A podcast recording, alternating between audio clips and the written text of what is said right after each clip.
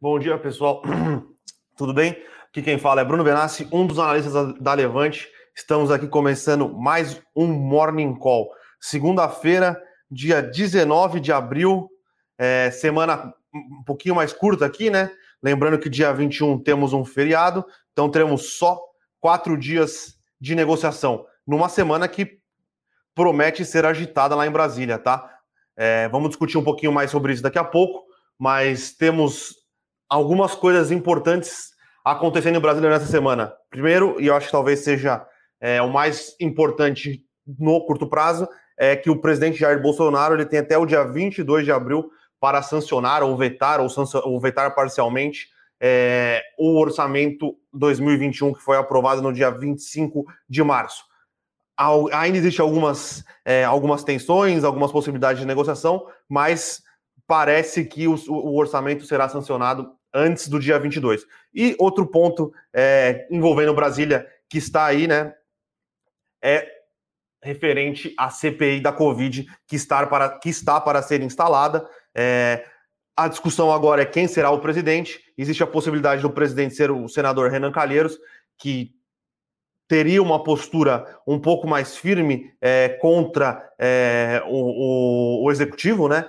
E o executivo está tentando, através de algumas manobras, colocar ou um senador um pouco mais neutro ou um senador, senador um pouco mais. É, um, senador da, da, base aliada, né? Então, um pouco de tensão em Brasília aí, nessa semana um pouco mais. É, uma semana um pouco mais, não, né? Uma semana com um dia a menos de negociação. Então, é, o nosso analista político Felipe Berenguer fez alguns comentários sobre, sobre o desenrolar, né? Lembrando, pessoal, a gente vem batendo bastante na tecla do orçamento. O, o orçamento 2000, 2021, que foi aprovado com atraso, é um orçamento é. Ele é muito difícil de conseguir ser executado, né?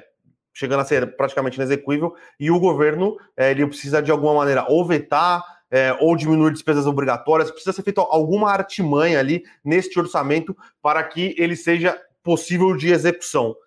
O ponto principal é: foi se acordado com é, com o, o, bloco de apoio né, do, do, do ministro do, do, deputado Arthur Lira, que é o presidente da Câmara, o repasse de verbas. Então, tudo, tudo envolvendo o orçamento é, está envolvendo como o governo vai conseguir manter os compromissos que foram firmados para aprovação, principalmente da PEC emergencial, com a questão do equilíbrio orçamentário. Então, é, é, é, é essa, esse cabo de guerra que está sendo discutido em Brasília e a gente espera que seja, é, seja resolvido nos próximos dias aí. Alguma das partes vai ter que ceder. Ou vai ser o, o executivo, né, através do Ministério da Economia, ou vai ser o legislativo aí, é, através de um corte de verbas na, em relação é, à base aliada. O problema do corte de verbas em relação à base aliada é que foi prometido. Então, normalmente a gente diz aqui na Levante, né, que prometido não sai caro, entendeu? Então, a gente tem que ver como vai ser esta questão é, desse desenrolar político, e isso é de extrema importância é, macroeconômica e pensando no equilíbrio das contas públicas. Passando é, sobre isso, né, vamos dar uma olhadinha aqui em como está abrindo a bolsa. A bolsa acabou de abrir, na verdade, né? Muitos papéis em, em negociação, uma leve queda. Na verdade, está na estabilidade aqui, 0,01. A maioria dos papéis ainda estão em leilão. Então, é... a gente espera que essa semana aqui seja uma semana de bastante volatilidade no Ibovespa, tá? Principalmente pensando no desenrolar dessa questão política. Foi algo, foi algo que fez bastante preço no começo do mês. É, a gente, o mercado estava um pouco estressado. Depois, conforme os dias foram passando e a situação, eu acho que a situação macro, global, na verdade, né?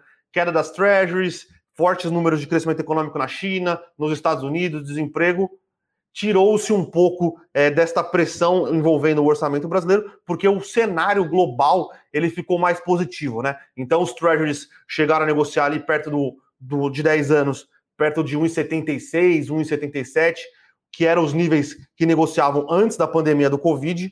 É, e agora eles já voltaram ali para uma casa de 1,50, 1,56, que é um, um, um nível de taxa de juros de 10 anos baixo, confortável e que o mercado se predispõe a tomar mais risco, né? Então, eu acho que esta mudança aqui, principalmente, foi um dos responsáveis pela essa guinada na bolsa. Outro ponto que eu acho é, que foi importante aí para esta guinada da bolsa foi a questão do, das perspectivas de melhora é, com, com a aceleração da vacinação é, e com alguns números melhores aí que vem sendo apresentados nas últimas semanas aí, com uma estabilidade de hospitalizações, um, uma estabilidade no número de novos casos e até uma certa estabilidade no número de, de, de, de óbitos. Né? Lembrando que o, o, o mercado ele sempre tenta é, se antecipar aos movimentos. Então, o, o, mercado antecipa uma melhor vacinação, uma melhor, uma melhor condição sanitária, tá?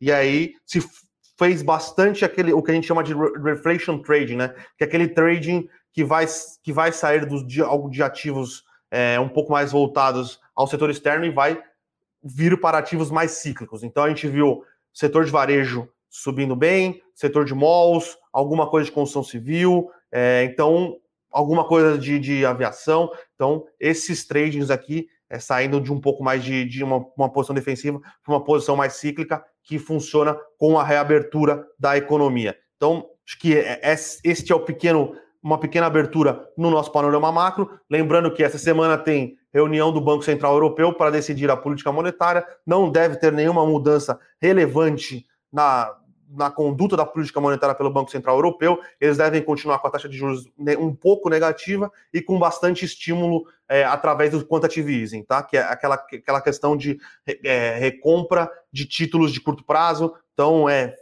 liquidez na veia. É, não, isso não deve mudar na próxima reunião do ECB, que começa na quarta e tem é, entrevista da Christine Lagarde, que é a presidente do Banco Central, na quinta-feira pela manhã, tá? Então, este é o cenário macro. Hoje já tivemos dado, a divulgação de resultados da Coca-Cola nos Estados Unidos. Mais tarde teremos IBM. É, amanhã temos Netflix, Procter Gamble. Então, uma quantidade grande de marcas globais. Alguns tradings aqui de, de abertura de economia como a própria Coca.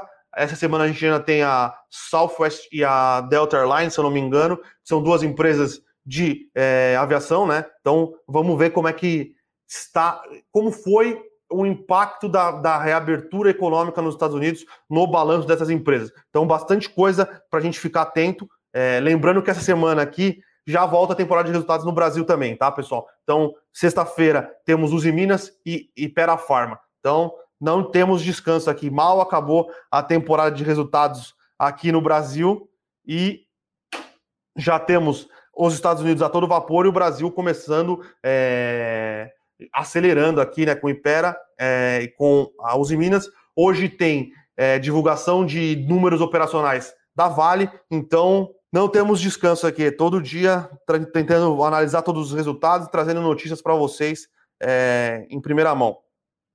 Hoje a gente comentou sobre no, no, noticiário corporativo, comentamos sobre a Porto Seguro comprando uma, um, percentual da Pet Love, né, que é um, uma plataforma, um ecossistema voltado para é, os, os, pets. Comentamos, voltamos aqui com curtas, de, curtas e boas, comentando o interesse do Mubdala, né, que é o fundo, é um fundo gigantesco que comprou a uma das que comprou a única refinaria que a Petrobras vendeu na Braskem, né, tem que estar com interesse, ou follow-on de lojas Renner, que causou um, um verdadeiro furdúncio aqui, entre aspas, né, nas, nas ações de varejo na sexta-feira, e comentamos sobre é, a reabertura de shoppings e estantes de venda das construtoras é, em São Paulo. Né? Lembrando que semana passada é, tivemos divulgação de muitos resultados operacionais de construtoras, né, de incorporadoras, e em todas elas a gente conseguiu é, enxergar o impacto do fechamento é, dos estandes de venda em lançamentos e na velocidade de venda delas, né? E agora vamos ver com essa reabertura aqui se eles vão aumentar lançamentos e se a velocidade de venda vai ter ou vai dar uma normalizada aqui no segundo trimestre. E temos a notícia internacional, né? Que foi o resultado da Coca-Cola. Conversei com o Fernando Martins aqui, o nosso especialista em ações internacionais e o responsável pela série Investimentos Globais. Ele gostou bastante do resultado, tá, pessoal? Então, é... e além do, do que foi no Eu Com Isso, hoje pela manhã, a JBS anunciou a aquisição de uma empresa de comidas é, é food planted, é, food, food planted né? Que são é, é, comidas à base de, de, de, planta, né? Uma aquisição relevante até, de uma empresa é, grande na Europa. Vou até pegar o nome da companhia aqui que eu esqueci. Se eu não me engano, é Viveira, tá? Exatamente. É, a JBS comprou a, a Viveira, né? Uma, uma transação na Europa. A Viveira é o terceiro maior player né, em, em, tamanho de mercado na Europa. Ele é o único que é independente, né? Os outros dois players, um pertence à Nestlé e o outro pertence à Nissin. Então, uma aquisição importante. É, a JBS coloca mais o pé nesse mercado que tem um potencial de crescimento bastante grande, né? Bastante elevado. É, e são negócios que negociam normalmente a múltiplos um pouco mais altos do que os outros, do que os outros players de, de proteína ou de, de, de alimentos, né? Então, foi uma aquisição interessante da JBS. Então, é, vamos focar aqui no que a gente acabou escrevendo. Lembrando que essa aquisição saiu hoje pela manhã, não acabou, acabou não dando tempo da gente escrever no nosso Eu Com Isso. Pessoal, antes só de começar a comentar um pouquinho aqui sobre as, as notícias que foram escritas no nosso Eu Com Isso, pedir para o pessoal da produção colocar o link aqui para quem não é inscrito no nosso Eu Com Isso receber, é, se cadastrar e receber todo dia. O Eu Com Isso vai sempre é, mais, de, mais detalhado, mais esmiuçado o que, o que foi é, escrito e aqui no, no, nosso Morning Call a gente vai é, mais fazendo um resuminho, dando nossa, nossa opinião e lá realmente vai é, mais a fundo ali nos números. Então, a Porto Seguro anunciou na sexta-feira a aquisição da Pet Love, né? É, foi uma, foi uma, uma operação que não envolveu caixa, né? Recursos, a Porto Seguro não é, gastou um real, né? Para, entre aspas, comprar a Pet Love. O que ela fez foi que ela trocou o seu business de seguro de animais, né? De pets, ele colocou dentro da Pet Love e com isso ele ficou com 13,5% da participação no negócio, tá? Então é, é, é um negócio que a gente enxerga positivo para Porto Seguro porque a Porto Seguro ela, ela entra num, num ramo, né, que é, hoje cresce em velocidades muito fortes, então ela conseguiu trocar é, o seu seguro de pets, que acho que se não me engano são 41 vidas é, de pets, é, uma, é o maior player de pets, com 60% de market share, mas a penetração no mercado é bastante baixa. O que ela vai fazer? Ela vai entrar dentro desse ecossistema é, da Pet Love, é, vai conseguir fazer cross-sell, é, vai conseguir fazer diversas coisas é, dentro do, desse ecossistema, que é um, um, ecossistema que já oferece outros produtos, e é interessante porque possibilita é, para Porto Seguro expandir essa, essa atuação no setor de pets, né? E é interessante para pets, para para Pet Love, porque ela adiciona mais um serviço no, no, ecossistema que ela já tem. Ela tem home cares, ela tem uma parte educacional, ela tem uma parte de, de passeadores de cachorro. Então, torna o ecossistema da Pet Love é, completo, possibilita a Porto Seguro entrar dentro é, desse ecossistema. E é, um, e é um segmento, né, um setor em franca expansão. Então, a gente gostou a gente acha que vai, é, vai ser positivo para as ações do, da Porto Seguro, tanto no curto prazo como no, no, longo prazo, né? Então vamos ver aqui como é que estão as ações da Porto Seguro. Porto Seguro aqui numa alta forte de 3,25. Então, realmente o mercado entende como uma diversificação de fontes de receita e uma entrada num, num ecossistema é, que vai permitir um aumento é, nas suas vendas, né? Então, bastante positivo aqui. A gente gostou do deal e a gente sabe que hoje em dia é, esse setor de pets cresce é, muito forte. E aí, os outros. Vamos agora para os curtas e boas, né? Como a gente falou, o Mubdala, né, que é um fundo soberano gigantesco, aparece como um dos interessados em comprar a participação, né, da Novonor, que é a antiga Oderbrecht, dentro da Braskem. Mubdala já comprou a, a, a, refinaria Landolfo Alves, né, que é uma refinaria da Petrobras localizada na Bahia, pagou cerca de 1,5 bilhões de dólares.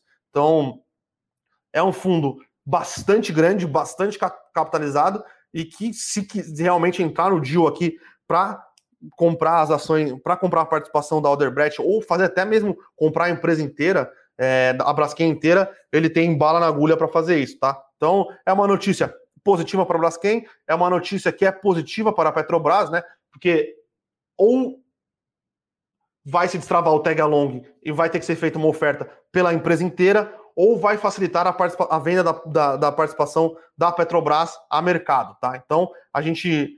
E, é, e é um dos planos da Petrobras sair da operação da Braskem, tá? Então, falando em Petrobras, tá? Vamos comentar um pouquinho que hoje o Luni Silva, é, a gente não escreveu isso no meu quiz, mas é, é, acho que é, que é, um fato importante para gente dar uma comentada. O Luni Silva hoje é, ele assume o como presidente da Petrobras, tá? Então é, ele já assume com alguns problemas para que ele consiga resolver. A questão da, da do PIS/COFINS estar zerado, ele acaba em maio. É, a gente imagina que o impacto no preço do diesel é da casa de 30 centavos. Se o governo quiser renovar essa isenção de PIS e COFINS, pela lei de responsabilidade fiscal, ele tem que indicar da onde vão vir, da onde virá esta fonte de recursos, tá? Então esse é um problema. O Nunes Silva já entra na Petrobras com esse problema para resolver, tá? Uma questão de 11 dias aí. Ele tem que resolver esse problema. Foi uma das maneiras encontradas pelo executivo para evitar uma alta maior do preço dos diesel, do diesel, tá? E é um ponto bastante crítico para o presidente Bolsonaro, pois mexe com uma das suas bases de apoio, que é os caminhoneiros, tá? Então, este ele já assume o, o comando da Petrobras com essa batata quente no colo. E tem outro ponto que ele vai precisar resolver, né?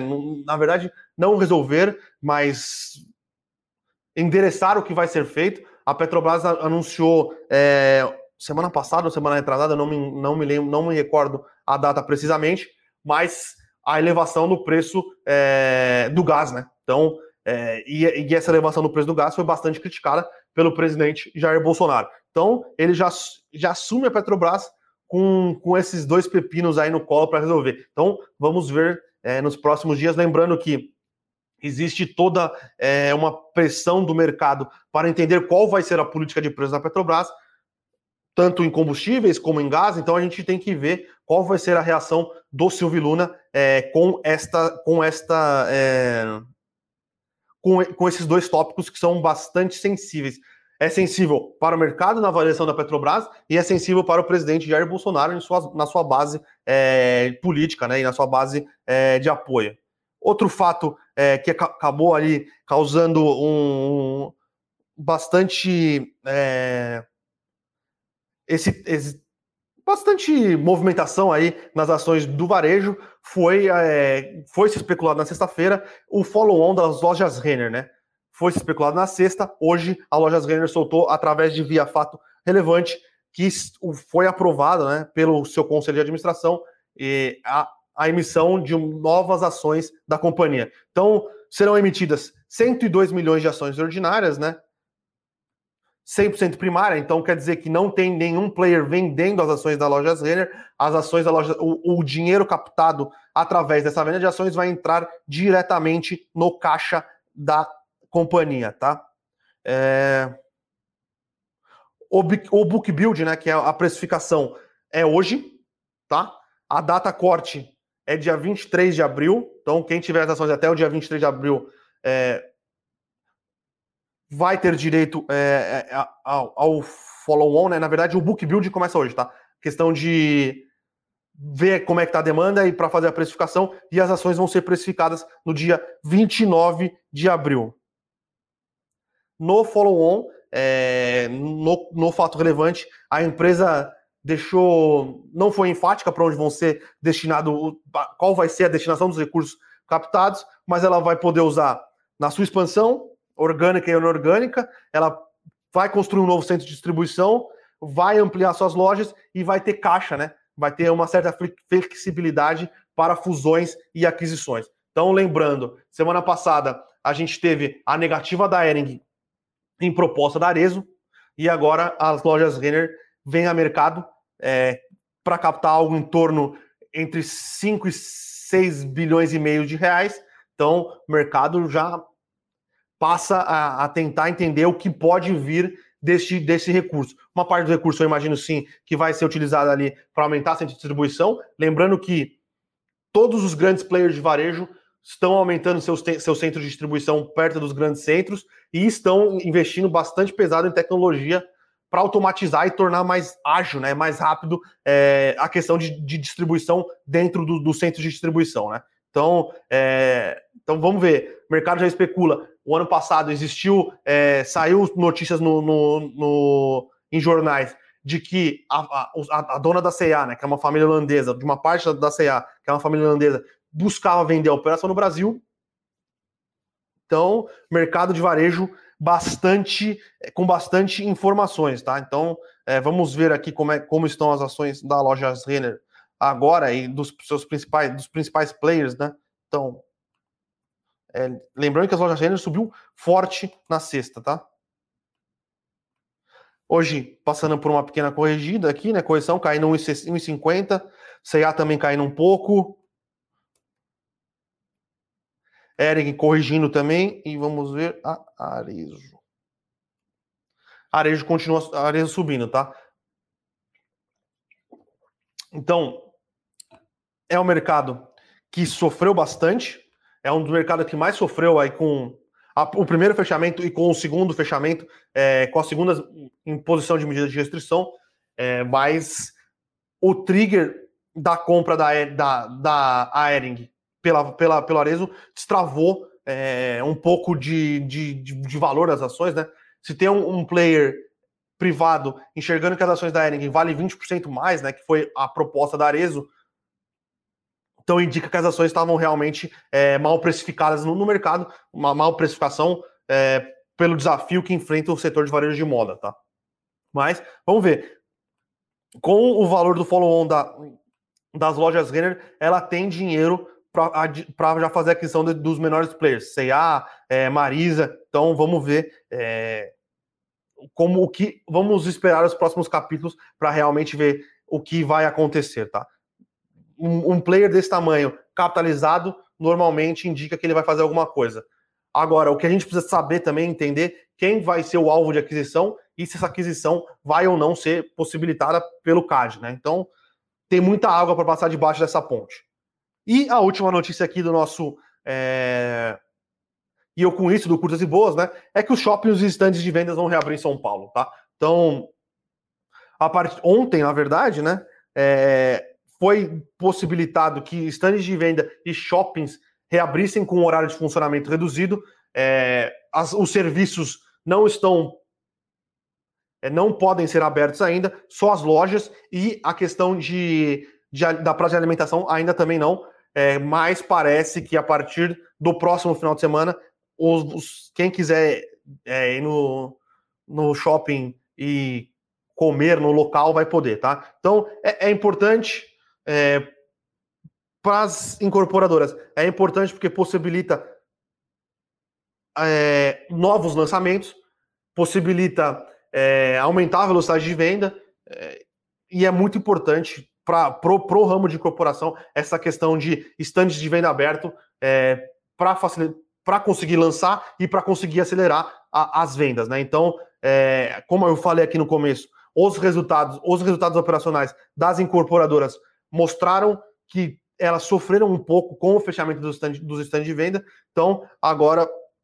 abertura é, possibilitada na cidade de São Paulo e para os shoppings também, né? Os shoppings estavam fechados, então é, Agora, com a abertura, as lojas vão voltar a funcionar. É bom para os lojistas que trabalham no shopping, é bom para o shopping porque é, possibilita é, que os lojistas tenham renda, que os lojistas tenham uma renda maior, o pagamento de aluguel. Então, é, a gente enxerga as, as notícias positivas para ambas, para ambos setores, né? Então, vamos ver aqui como está a Multiplan. Multiplan, uma pequena queda hoje. Cirela. Cirela no 0 a 0 Ezetec. Uma pequena queda. Iguatemi. Iguatemi no 0 a 0 Então, não é nada major, né? Não é nada assim de muito impactante para as operações, mas ajuda a dar uma respirada aí é, no curto prazo, principalmente para os lojistas dos shoppings. E, por último, aqui, as nossas a notícia internacional, comentário do Fernandão sobre o resultado de Coca-Cola, tá? Então, Coca-Cola apresentou segunda-feira pela manhã, se eu não me engano, foi perto das 8 horas da manhã, tá? Que eles soltaram o resultado. Seus números aí do primeiro TRI. Então, foi, foram bons números, tá? É, foi acima do esperado em questão de receita, li, de receita líquida, de margens operacionais. Então, é, com forte crescimento na Ásia, na, na América Latina e na, nos Estados Unidos, com uma pequena redução da Europa, tá? De receita. Lucro por ação de 55 centavos por ação, né? A um pouco acima do esperado, que era 50, 50 centavos de dólar por ação, uma geração de caixa gigantesca aqui, né? De 1,4 bilhões de dólares no trimestre. E uma, uma pequena melhora na margem operacional aí. A melhora da margem operacional veio principalmente por causa é, do controle de custos, tá? A Coca-Cola apresentou, apresentou, né? Foi, foi desafiador para a Coca-Cola, é, porque boa parte, uma parte considerável do seu, da sua receita vem de venda direto para o varejo, né? Então, é, para o pessoal que bares, restaurantes, Disney, é, então com tudo fechado, ela apanhou um pouco é, a, essa a receita que adivinha deste segmento apanhou bastante. Então, o que ela veio fazendo nos últimos, é, nos últimos trimestres? Ela veio com controle de despesas muito forte. Então, agora, com a melhora de, de vendas, principalmente puxada aqui pela reabertura econômica, com uma estrutura mais enxuta, ela conseguiu dar uma melhorada na sua, nas suas margens operacionais. E é um, é um resultado importante, porque mostra realmente que o, o setor de. Os setores que foram mais impactados pelo fechamento das economias, né?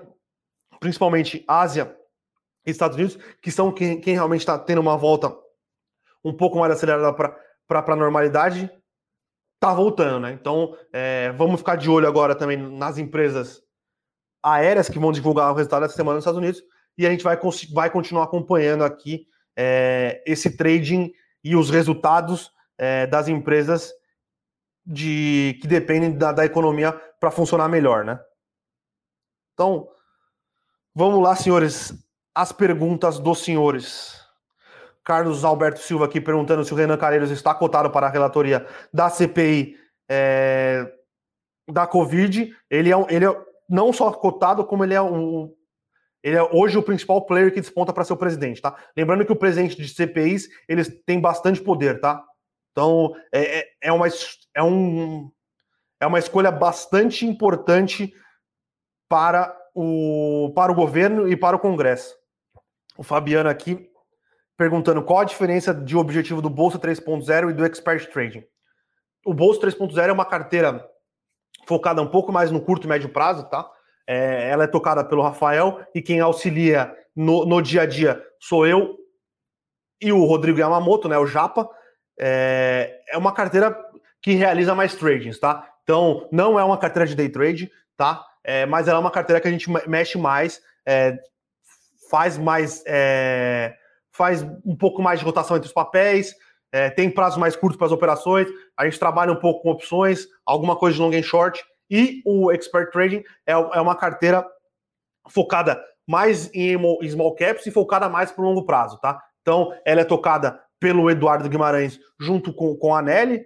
É, são equipes diferentes, cabeças diferentes e horizontes de prazos diferentes, tá? E já que tocamos no assunto, né? Hoje é, tem promoção aqui para assinar o Expert Trading, tá? É, desconto de 40%. Então, série tocada pelo Eduardo Guimarães, né? O chefe de análise de ações da Levante. O desconto normalmente na loja vai sair por 12 de 165 reais. Com o link que está aqui na descrição, sairá por 12 de 99 reais. Uma carteira muito boa, tá, pessoal? Bastante é, informação, é, boas análises de, de, empresas aí, de small caps. Então, e o Eduardo Guimarães, como eu gosto de falar aqui sempre, ele é o mentor aqui de boa parte da análise, focada principalmente na análise micro das ações, tá? Pessoal aqui perguntando é, quando vai ser a live de fundos imobiliários para os assinantes. Estou, ter, estou só batendo com, com, o Eduardo Guimarães se vai ser na terça ou na quarta dessa semana, tá, Nilson? Então, é, como o nosso relatório sai amanhã, no relatório de amanhã já terá a data da live é, e o link no, o link no YouTube para vocês acessarem no horário que for feito é, a live para os assinantes do, dos fundos imobiliários, tá? É essa semana. Eu sei que eu estou em, em, em, débito com vocês aqui. O José Luiz Pereira Júnior. Bruno, bom dia. O que acha do XPIN 11? Com a pequena e recente queda na cotação, você ainda acha viável fazer aportes no FI? É, José, o XPIN 11 é uma recomendação aberta da Levante, tá? A gente gosta do case, a gente gosta do fundo. É, é um fundo de logística mais voltada para o industrial, tá? Não é um fundo é, como, os como os maiores e mais tradicionais de logística, aí, como por exemplo é, o XPlog, o HGLG, que são fundos vo mais voltados para o e-commerce, né? Ou, ou para grandes empresas de varejo. O XPIN é um fundo um pouco mais voltado é, para plantas industriais, né? Então tem lá a Natural One, que é, aquele, é o suco de laranja, a, a fábrica deles fica num, num, num, em um dos galpões do Xpin. Tem alguns outros players que também têm é, fábricas e plantas ou, ou pequenas é, plantas industriais dentro do fundo, dentro dos galpões. É, é um fundo com uma qualidade excelente do, do, dos galpões, tá? Todos os galpões são é, Double A ou Triple A, né? Então, e é muito bem gerido pela XP junto com a BP Partners, né? Que é quem faz toda a parte administrativa ali do fundo. A gente gosta bastante do case, a gente acha que é um case que foge um pouco do tradicional é, e a gente continua bastante tranquilo com a possibilidade de fazer aporte ou não dentro do fundo, tá? Então, o Paulo aqui pergunta: diante desse cenário em Brasília, a Levante tem alguma perspectiva de dólar nessa semana? Paulo, é, dólar é, é uma variável sempre muito complicada é, de, de se acertar ou de entender o que vai acontecer é, nas próximas semanas, tá? Então, é, o que eu acho? O dólar, se você pegar o dólar, né, que é o, o dólar contra as outras moedas, as moedas fortes, ele tá numa trajetória de queda, tá? Contra, contra o real também, nas últimas nos últimos quatro ou cinco pregões, o dólar continuou caindo, tá? Chegou a bater quase perto dos 5,80 o dólar futuro, chegou a negociar a 5,57 e hoje está com uma pequena queda aqui. O que eu enxergo? Tudo vai depender da aprovação do orçamento. Como vai ser aprovado, por que vai ser aprovado. É... Se a gente tiver uma aprovação de orçamento que torne o orçamento execuível, eu acredito que pode acontecer alguma é, valorização do real, principalmente pensando que o dólar está enfraquecendo perante as outras moedas, tá? Mas todas essas mudanças são bastante é, sensíveis, então é, é difícil de cravar, tá? Mas o cenário político interno melhorando, a gente tem, o, o Brasil, né, tende a acompanhar é, a, a, a relação do dólar contra os outros pares, contra as outras moedas do mundo, tá? Hoje essa relação parece ser de um dólar mais fraco. Mas agora vamos voltar a lembrar aqui. Coisas que impactam o preço de uma moeda no médio e longo prazo. Primeiro, o diferencial de juros, tá? O diferencial de juros hoje é, pro, pro dólar é, é prejudicial ao Brasil e acho que o principal ponto que impacta em câmbio é crescimento, tá? E os Estados Unidos está para crescer mais de 7,5% esse ano, crescimento muito forte, já vem apresentando números muito fortes de crescimento, e o Brasil continua é, patinando. Então, é difícil entender para onde vai caminhar a moeda. O real hoje, nas métricas e nos modelos, parece sim desvalorizado, mas tem a questão política, tem a questão do diferencial de crescimento, tem a questão do diferencial de juros, então é complicado, tá? Pessoal perguntando para a gente comentar da Aura 33. Pessoal, é uma BDR, eu sei que é uma mineradora de ouro, mas a gente não acompanha as ações dela, tá? A gente não tem cobertura, a gente olha muito pouco para esta BDR específica. O Leandro aqui perguntando: faz sentido terem uma carteira ações e fundos de ações? Leandro, com certeza, tá? Eu acho que é bastante importante ter uma parte dos seus recursos tocados dentro de um fundo, né, o fundo de ações, é, mas também dá para conciliar e ter uma carteira de ações, tá? Eu acho que não são estratégias concorrentes. Eu acho que você consegue conciliar dentro de uma carteira é, bons fundos de ações e boas ações, tá? Então, e aí vai depender do seu perfil de risco, se os seus fundos de ações é, eles vão ser um pouco mais arriscados, ou se suas ações vão ser um pouco mais arriscados, ou se você prefere ter as ações de dividendos. Então, mas eu acho que não são excludentes, tá? O Éder José Vieira está aqui perguntando: Bom dia, Bruno. Você acha que os fundos imobiliários podem cair um pouco mais após o, a nova alta do Copom aí de 0,75? Lembrando que essa, essa, ata, essa alta de 0,75 está mais ou menos contratada para a reunião do, do, do Copom que acontece em maio. Na verdade, ela já está contratada, tá, Éder? Eu acho que, como já foi avisado que aconteceria, não vai impactar nos FIIs. E lembrando sempre que quando a gente faz análise de fundos imobiliários aqui na Levante, a gente não usa a Selic como como medida de comparação ou como taxa que a gente traz os fluxos de caixa, né? Como, no, a taxa que a gente traz o desconto dos fluxos de caixa. A gente sempre olha uma NTNB 26, uma NTNB 30, porque eu acho que é, faz mais sentido, é mais comparável, tá? É, e esses títulos eles, eles estressaram muito ano passado. Esse é um dos motivos até. A Selic caiu de 4,5 para 2 e o IFIX caiu 10% ano passado. Então, é, estes títulos que acabam impactando mais a precificação dos fundos imobiliários, tá?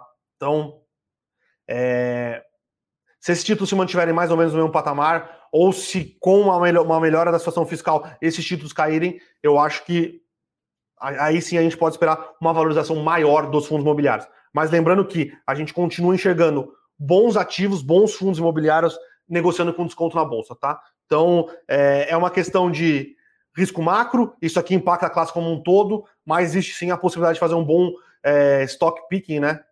Uma boa escolha, encontrar ativos que a gente considera que estejam baratos aí na Bolsa de Valores, tá?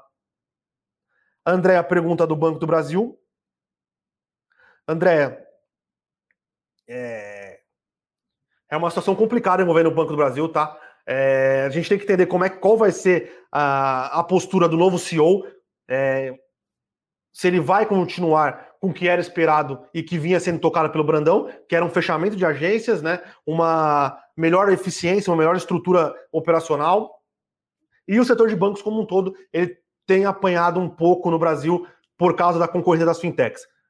Como vocês bem sabem, a gente é meio reticente no tamanho do impacto que as fintechs vão ter nos resultados dos bancos. A gente acredita sim que eles vão tirar uma, um, alguma coisa dos resultados dos bancos, principalmente na parte de tarifas, mas não muito mais que isso, né? A gente acredita que os bancos eles vão, eles já vêm se reinventando, eles já vêm se tornando um pouco mais digital e vêm oferecendo é, serviços e qualidade de aplicativos bem equiparáveis é, às fintechs, né? Nubank, o Banco Inter, é, agora tem a, o Next. Então, aí o Banco, o Banco do Brasil ele tem um problema de concorrência enfrentado por todos os bancos que pressionam um pouco as, as, as ações do banco e tem um problema de medo de interferência estatal, é, não saber se o que vai acontecer e qual vai ser é, a, a, nova a, a, gestão adotada pelo, pelo novo CEO. Então, bastante ruído num, num setor que vem já sofrendo com ruídos, pensando em open banking, fintechs e essas coisas. Então, é, é realmente é isso que penaliza ainda mais o Banco do Brasil, tá? Raimaxon Carvalho aqui perguntando Suzano para longo prazo. Suzano é uma ação que a gente gosta bastante na Levante, tá? É, é uma ação que sofreu um pouco, principalmente em 2019, por causa da, da, de como abateu a alavancagem dela com a aquisição da fibra, ela ficou com uma relação dívida líquida EBITDA bastante elevada, isso acabou pressionando um pouco a cotação das ações, só que essa dívida líquida sobre EBITDA sofreu bastante porque ela teve é, o setor de celulose no mundo sofreu bastante com a celulose batendo lows históricos aí, né? Então, mas mesmo com a, mesmo com a celulose nos níveis muito baixos, a, Suzano continuou gerando caixa, usou esse caixa para ir melhorando né, o perfil de dívida, recomprando dívida, quitando dívida, renegociando dívida, e hoje ela tem uma alavancagem é, um pouco mais é, palatável, tem uma alavancagem ok, é, com o preço da celulose aumentando e com as eficiências da fusão com a fibra é, frutificando, né? Então, é um case que a gente gosta, é um case que te protege é, um pouco contra o dólar. É uma empresa que tem boa parte da sua receita em dólar, é uma empresa que está num processo de desalavancagem positivo e é uma empresa que está num setor é, que vai passar por um ciclo melhor do que passou nos últimos anos, tá? Então, é, é, é essa visão que a gente tem de Suzano. Gostamos também de, de Clabin e é isso. O Pedro Henrique Costa aqui, juros nas mínimas. Várias dessas fintechs se sustentam, mas o que aconteceria com elas quando os juros aumentarem? É, então, Pedro, esse eu acho que é um dos principais pontos, tá? Juros muito baixos, elas conseguem fazer várias rodadas de captação. O Nubank faz várias rodadas de captação, é, o SoftBank coloca dinheiro em várias fintechs. O problema é, no mundo que os juros volte à normalidade, eu não acredito que a normalidade do mundo vai ser esses juros próximos de zero, fica mais difícil para você conseguir ficar captando os recursos e você precisaria ter uma operação rentável para conseguir é, manter, né? Porque se, se você não tem uma operação rentável e cresce e precisa de novos aportes para continu continuar funcionando, se a bicicleta, a roda da bicicleta parar de rodar, né? Que são esses novos, essas novas rodadas de captação, e você não gera resultado, você não tem resultado, você tem um problema na sua mão, né?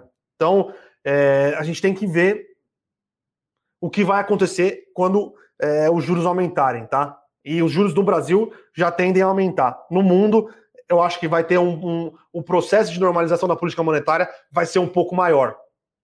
Algumas dessas fintechs vão sair ganhadoras. A gente acredita que o Nubank vai ser um desses cases. É, o Banco Inter parece que vai ser um desses cases, mas a, essa competição toda que existe hoje parece que não vai acontecer, tá? Parece que alguns players vão ser ganhadores e eles vão depois, com o setor um pouco mais consolidado, eles vão ter que brincar, brigar no tete a tete com os bancos. Então, e aí quando for para brigar no tete a tete com os bancos, que a gente vai ver realmente é, é, é aí que, que vai pegar, tá? Então, mas por enquanto é, a gente acredita que vão continuar se nessas rodadas de captação aqui nessa pedalada da bicicleta, tá? Última pergunta aqui, já dando 50 minutos. É, eu, eu, eu, espero que essa que esse Morning Call aqui tenha sido um pouco mais emocionante do que o jogo do Palmeiras ontem, tá? Porque o jogo do Palmeiras ontem foi 90 minutos de puro tédio e sono. Tudo bem, jogamos com a base, mas foi um jogo muito fraco. Então, Wellington, comente sobre bancos. Gosta de Itaúsa e BTG, tá bom. É, Itaúsa, como todos sabem, é uma recomendação aberta da Levante. É, a Itaúsa é a holding, né? Que tem 85% de participação no Itaú, né? Do resultado da Itaúsa, 85% deste resultado vem do, das ações do Itaú. Gostamos do case. É, é, um case um pouco mais perene, né? É sem muitas é, emoções, mas como a gente gosta do Itaú, a gente acha que é um, é, um, é um dos bancos grandes, é um dos bancos grandes que tem melhor feito é, a questão do digital, tá? É, tem o Itaú 360, tem uma carteira de fundos de investimento para clientes com ótimas, ótimas opções, né? Então você consegue comprar fundo da SPX lá, você consegue comprar fundo do, da Verde, você consegue comprar fundo da Trust, você consegue comprar, comprar fundo da Guard, então consegue comprar fundada, então já oferece na sua dentro da sua plataforma de bons gestores independentes.